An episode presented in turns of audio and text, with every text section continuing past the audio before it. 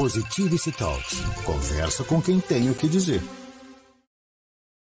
Conversa com quem tem o que dizer de bom. Que sexta é isso, né? Que sexta é a equação.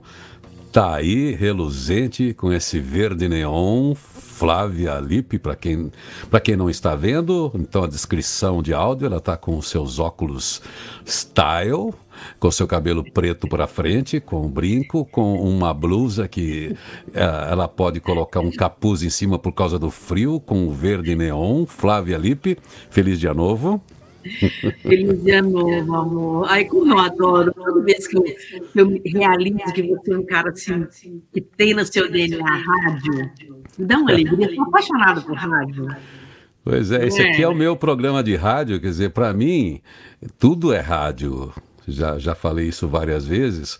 É, o rádio primeiro inaugura, aliás, olha, essa semana que vem nós vamos inaugurar 100 anos de rádio, assim, oficial no Brasil é, como transmissão mesmo, quer dizer, o grande veículo de massa, e ele, de certa forma, desenhou a estética, uhum. o formato da linguagem eletrônica. E mesmo agora nos podcasts, os bons podcasts observam metodologia, formato, estética, vinhetas, trilhas, é, roteiro, que não é simplesmente sair falando. Então, fico muito feliz com isso, porque eu que estou há 43 anos no rádio, nossa, é tempo, hein? 42, 42.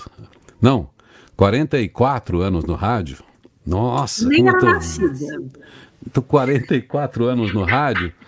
Então eu abro a boca, já sou rádio. Mas quando eu estou em palestra, quando estou em todo lugar, toda a internet é rádio. Mas enfim. Mas é você sabe, né, que agora tem, eu vi vários cursos, inclusive em, em escolas bem descoladas, assim, é, sobre como criar roteiros para podcast. E, assim, eu acho que as pessoas estão entendendo que não é assim se abre e sai falando, né? Sem roteiro nenhum, sem saber entrevistar, né? É, é legal a informalidade, isso é um ganho, né? Não precisa é. ficar com aquela estética impostada, não sei o que lá. Uhum. É, enfim, mas a, a gente precisa.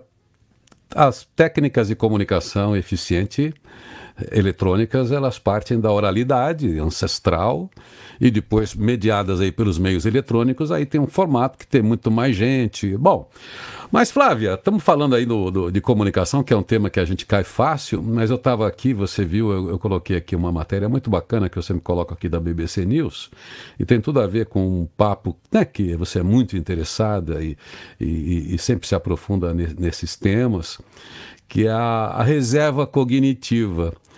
Quer dizer, eu tenho uma capacidade de, de administrar o meu jeito de, de ser, de ter autonomia a vida toda, é, alimentando o meu cérebro, não tirar ele de, de, é, não deixar o cérebro off. Como é que é isso?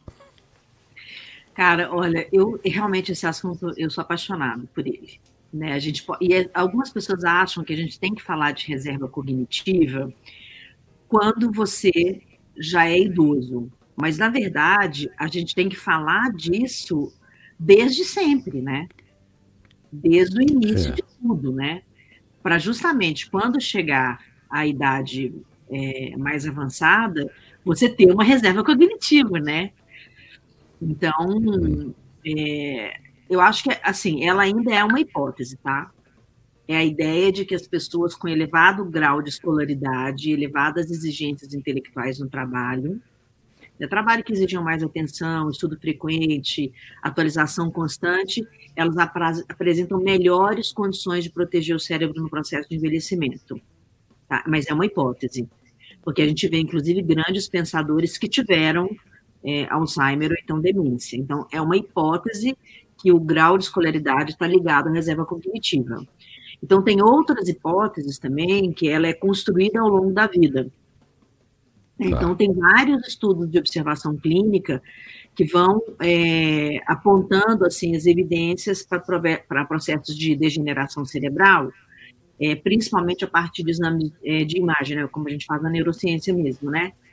E as pessoas com grande reserva cognitiva, elas têm, o que elas têm de mais claro é que elas mantêm o cérebro ativo e funcional por mais tempo diferente das pessoas que têm é, um histórico baixo de reserva cognitiva, que são pessoas que não utilizam muito o cérebro, entende?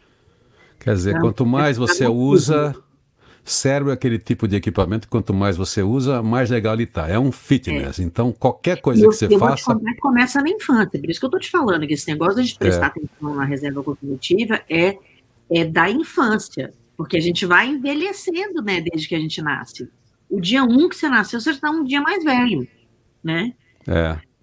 Você pode Bom, estar um dia mais novo, é, em termos de entendimento da vida, da experiência, da curiosidade, da criatividade, mas em termos biológicos, você está o dia seguinte é um dia mais velho, né? Pois é, todo mundo fala hoje que esse avanço, né, com essa popularização até, e é legal a popularização porque a gente vai tomando pé também de estudos científicos, como é a neurociência, uhum. uma coisa que interessa, está dando luzes para que a gente cuide da nossa saúde. E não é. tem como cuidar da saúde sem começar pelo gestor desse uhum. super equipamento autopropelido que somos nós, os seres humanos. E o ser humano tem uma capacidade de criar suas próprias doenças a partir é, de, desse gestor. Então é, é, é, muito legal a gente pensar que tipo de tarefa a gente entrega para o cérebro, como é que mantém a saúde, porque ele com saúde, grande parte de, da, daquilo que a gente representa como ser humano vai estar tá aí intacto. Né? Triste a gente ver a pessoa quando ela é, ou esqueci, quando ela, enfim, quando ela é, é acometida do esquecimento, é, não é o esquecimento daquilo que não presta, é o esquecimento de tudo, de si mesmo. Da história, né, da sua memória, né? Mas é porque a gente também tem que olhar para o outro ponto de vista, porque já é um ponto de vista da pessoa que está ficando idosa. Sim. E que os lapsos de memória são naturais. Né? Aliás, eu acho muito importante a gente falar sobre isso, é porque eu estou vendo isso em pessoas muito jovens. Muito jovens, 28 anos, 30 anos, então, o que a gente tem que olhar não é a quantidade de reserva, porque senão realmente, a gente, tá, a gente vai olhar um idoso, ele não tem reserva nenhuma. Né? Sim. E não é a quantidade, é a qualidade do processo de moderar os resultados, entende? Então, o que, que eu estou te falando que eu estou observando em pessoas é, jovens? Eu sou uma pessoa muito focada. Você me conhece, você trabalha comigo há quantos anos? Eu sou focada, cara. Eu sou focada e estou ali e realmente tenho pouquíssimos lapsos de memória, porque eu uso muito meu sistema cognitivo e procuro é, colocar muitas coisas dentro disso. Né? Não só exercícios e tarefas de leitura, etc., mas alimentação, estilo de vida, exercício físico. Tem um, uma, um complexo de coisas que a gente deve fazer para diminuir o declínio cognitivo, que é natural. Agora, eu estou observando isso em jovens que trabalham comigo, inclusive, né? Eu tenho uma equipe hoje de oito pessoas que trabalham no meu marketing digital, que eu fico assim, às vezes eu falo, gente, o que acontece com vocês, cara? Vocês não conseguem lembrar da conversa de ontem. Eu tenho que gravar as conversas para lembrar o que foi dito. Entende? Então, o que, que eu percebo disso?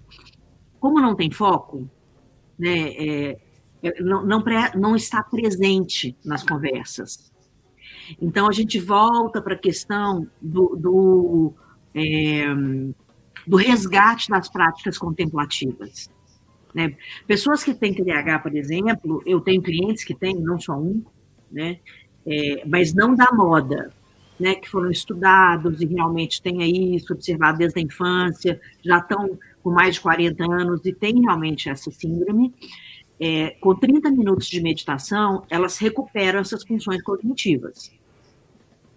Hum. Então, eu acho é super importante a gente mostrar que os testes eles vão rastreando e identificando os processos de declínios cognitivos leves ou até eleva é, mais elevados, como demências e até Alzheimer. É, e essas pontuações específicas, elas podem é, descrever um pouco dessa história dessa pessoa. Claro que tudo que a gente é, anota, a gente consegue transformar. Mas se a gente não resgatar é, as práticas contemplativas, a gente vai ficar em cima de medicações. Né? Então, a gente precisa ampliar e, e dar uma, é, fazer essa expansão mental né? de, de é, como que a gente quer realmente recuperar o nosso momento. Ô Flávia, você está falando de algumas uh, práticas aí que a gente pode ter para recuperar, enfim, para não perder, enfim. Mas eu quero voltar a falar de você, você que tem super foco e tem essa, essa clareza, essa rapidez, essa agilidade mental. Coincidentemente, você tem pais intelectuais, uma mãe artista, um é. pai intelectual, um pai estudioso, um pai que está com 90 anos ativo, né? especialmente na área da psiquiatria, que foi, acho que, o, a área dele, assim, de saída, né? embora ele seja um humanista maravilhoso. Mas, enfim, você tem essa hereditariedade. Eu sou um filho de um operário, então, eh, meu pai e minha mãe, no fim, assim, da, da, da vida, eles chegaram a, a ter essa dificuldade. E outras pessoas aí. Quer dizer, também, acho que pela questão da hereditariedade, a gente sabendo que os nossos pais passaram, assim como um, quem teve um pai que morreu de infarto aos 50 anos, uma mãe que teve um AVC com 50 e pouco, uma pessoa hoje pode se prevenir de um câncer, porque ele sabe que ele herda aquilo, a pessoa consegue se antecipar. A questão também dessa nossa deficiência, de doenças mentais que possam nos limitar, também essas práticas que você começou a falar de meditação, são maneiras da gente falar assim: olha, meu, meu equipamento veio talvez com, com um item de série aqui deficiente por causa da, da, das transferências genéticas, mas eu posso atualizar isso em função de exercícios. Seria uma maneira da gente repor essa capacidade cognitiva e não sofrer aquilo mesmo que os nossos pais sofreram, quem teve Totalmente. essa questão? Totalmente, porque se a gente fechar na pesquisa que disse que você precisa ter é, um alto índice de escolaridade, a gente está eliminando o aprendizado, entende? É, o aprendizado cognitivo. Né? Então, por isso que eu falo que a gente tem que resgatar a história da humanidade, resgatar as práticas contemplativas e a sabedoria dos nossos ancestrais. Então, assim, é, se você ensina uma pessoa a meditar e ela faz 30 minutos por dia, ela já tem eliminado é, todos os sintomas de TDAH, por exemplo. Então, isso já é uma coisa. Dentro desses sintomas estão o quê? Falta de foco, hiperatividade, é, falta de, de, de, disciplina, né? São 30 minutos de meditação. Além disso, alimentação adequada. Eu tenho um negócio que eu criei que chama menu cabeça. Então, por exemplo, se você está com é, quer elevar o nível de serotonina, por exemplo, você come duas bananas de manhã. Aí você vai aumentar tripofano, vitamina B6 que aumenta a quantidade de serotonina. Entende? É, tudo isso a gente está falando de sistema cognitivo, porque também tem a ver com hormônio. É. Se você está triste, por exemplo, você pode é, tomar duas colheres de mel por dia. O pois mel é. tem 90% do neurotransmissor do bom humor, que está dentro da serotonina. E pois é, é, é intestino. Entende? É o que a matéria né, da BBC falou agora há pouco. A gente fica falando assim, velhinho, fica fazendo palavra cruzada. Isso não vai te salvar. Não adianta você ficar ajuda só fazendo muito, exercício. Não, ajuda, não né? De pensar, é. né? Mas não é só isso, né? Não. É, então, muito... Por exemplo, se, a gente já tá, falou de esquecimento, né? O brócolis mantém uma mente alerta. Então, se uma pessoa come um pires de brócolis por dia, ela tem ácido fólico, que acelera o processamento de informação no cérebro, você vai melhorar, melhorar o seu sistema cognitivo. Então, a gente está falando de um complexo de, de comportamento que vai te trazer isso, né? Que vai trazer essa, essa recuperação. Né? Se você está meio desanimado, por exemplo, uma fatia de tofu. E tem outras, outras é, milhões de coisas que tem nesse, nesse menu cabeça que eu criei, é que é um, um menu que, que traz assim é, grandes possibilidades, né, além de você de fato só fazer palavra, palavra cruzada, olhar os seus hormônios, fazer exercício, exercício físico, você precisa fazer é, de 20 a 30 minutos por dia, nada mais que isso. É. Entende? Não, não, não é um exercício só endereçado ao cérebro. É o, você é um ser inteiro, né? Tá tudo conectado, Totalmente interligado. Integral, né? É o que você se alimenta, sabe? É o processo todo digestivo. Aí é toda a sua oxigenação. A, a meditação também ela nos ensina muito essas práticas de, de, de, de, de respirar, né? É coisa absurda. Que assim, mas como? Precisa alguém me ensinar a respirar? Sim, porque a gente, por causa da pressa, ansiedade, respira curto enfim, não bom, enfim, atrapalha todo um processo de alimentação de cada célula com esse nosso bombeamento por é, não ter essa concentração. Mas quer dizer então, diga lá. Vocês sabem uma outra coisa importante que eu queria comentar? Assim, é, a gente tem falado muito dessa coisa do metaverso, de, da gente viver numa, numa hipertecnologia e tudo tal. Só lembrando o seguinte: tudo que é fora a natureza planta, animal, montanha, pedra, árvore, rio, água, é, é realidade virtual. Por quê? Tudo que a gente tem como conceito foi criado por nós. Sim. A gente criou, a gente criou a ideia da religião, a gente criou a ideia da política, a gente criou a ideia de que um prédio é feito assim e a água desce assado, entende? Tudo isso são ideações é, que são virtuais. A gente vive num mundo virtual destruindo o mundo real, que é o mundo que foi criado. Não foi por nós. Nós não criamos cachorro, gato, né? Assim, a gente não criou árvore, planta, né? A gente, pode, a gente nem precisa entrar no, no, no é, na estrutura de pensamento quem criou o planeta. É só assim, uma coisa assim, real. É a percepção, mesmo. né, mesmo que a gente é tem, a né? percepção da realidade. Então, eu acho que isso é outra coisa importante, né? Se a gente continuar vivendo, destruindo o que é real, é, e aplicando a nossa força para a realidade virtual, a gente também vai ter um, um, um sistema é, cognitivo envelhecido, entende? Porque a gente não vai observar o natural da vida. A gente vai Nossa. se desconectar. E quando você se desconecta totalmente da natureza real da vida, né? Que nós somos uma raça, nós somos seres humanos, nós convivemos de uma, deveríamos conviver de uma forma natural. A gente começa a conviver a partir de realidades virtuais. Aquela pessoa é aquilo, ela não é aquilo, ela é um ser humano exatamente igual a você.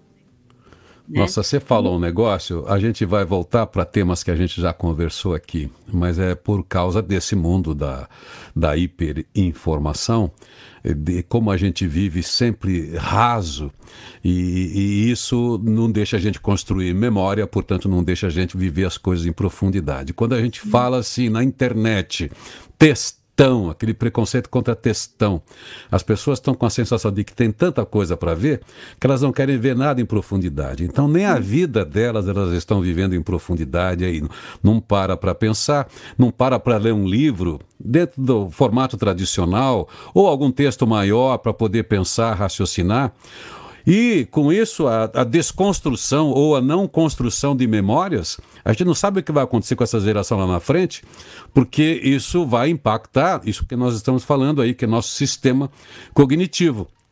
Se você não tem um arquivo consistente, então você está lidando sempre com a superfície. Então você está criando seres, vamos dizer assim, tem alguns cientistas que já tratam disso. Há uma hipótese da gente construir uma geração burra, que não vai saber resolver problemas simples lá na frente, porque tudo está vindo pronto, ou porque ela não está indo em profundidade em todas as questões da existência, que é a natureza, como você diz, é aquilo que fez a gente se tornar esse ser humano tão complexo e bonito que a gente é, né?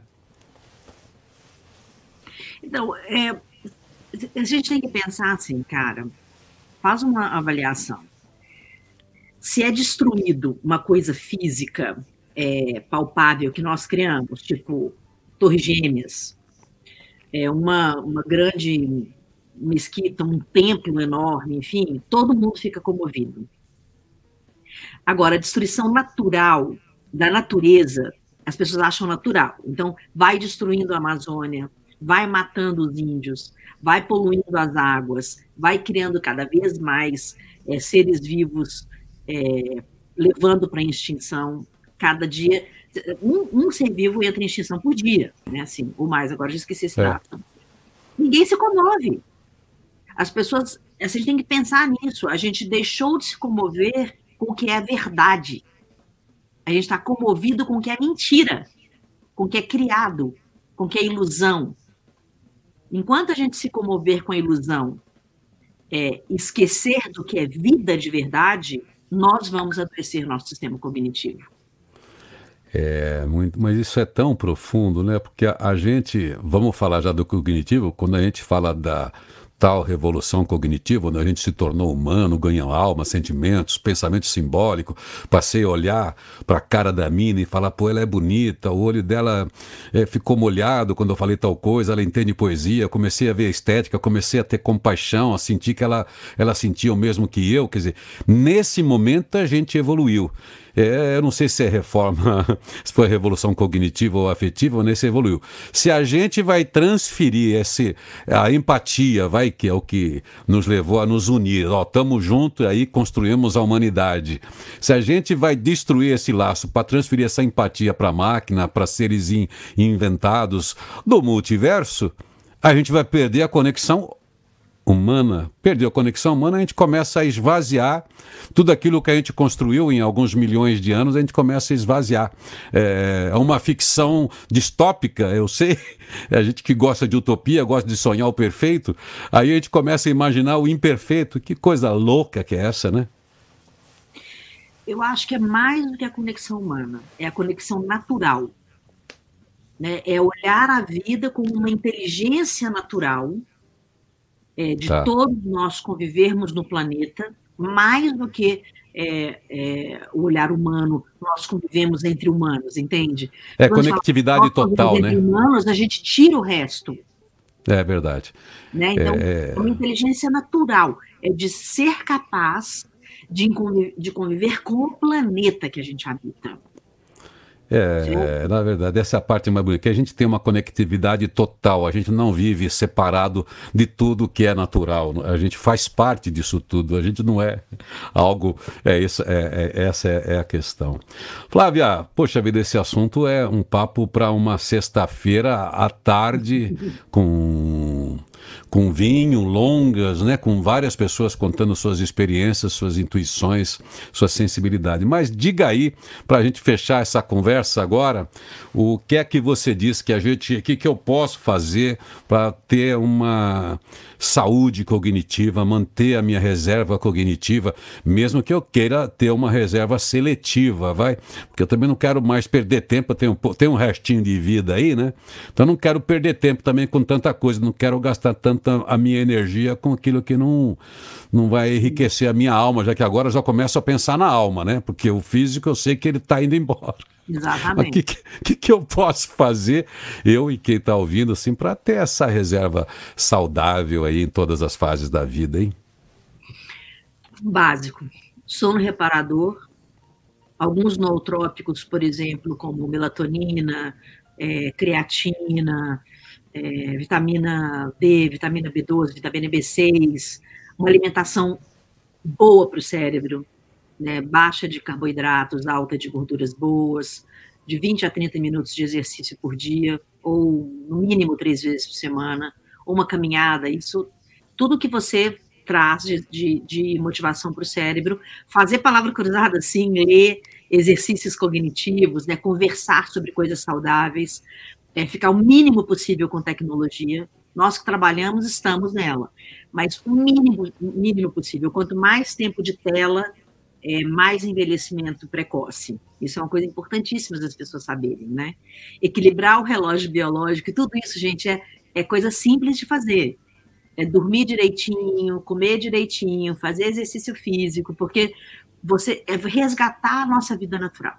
É total back to the basics, entendeu? É dar uma olhadinha no nosso passado, falar como é que era mesmo? A gente dormia cedo, acordava com a luz do sol, dormia com a lua, né?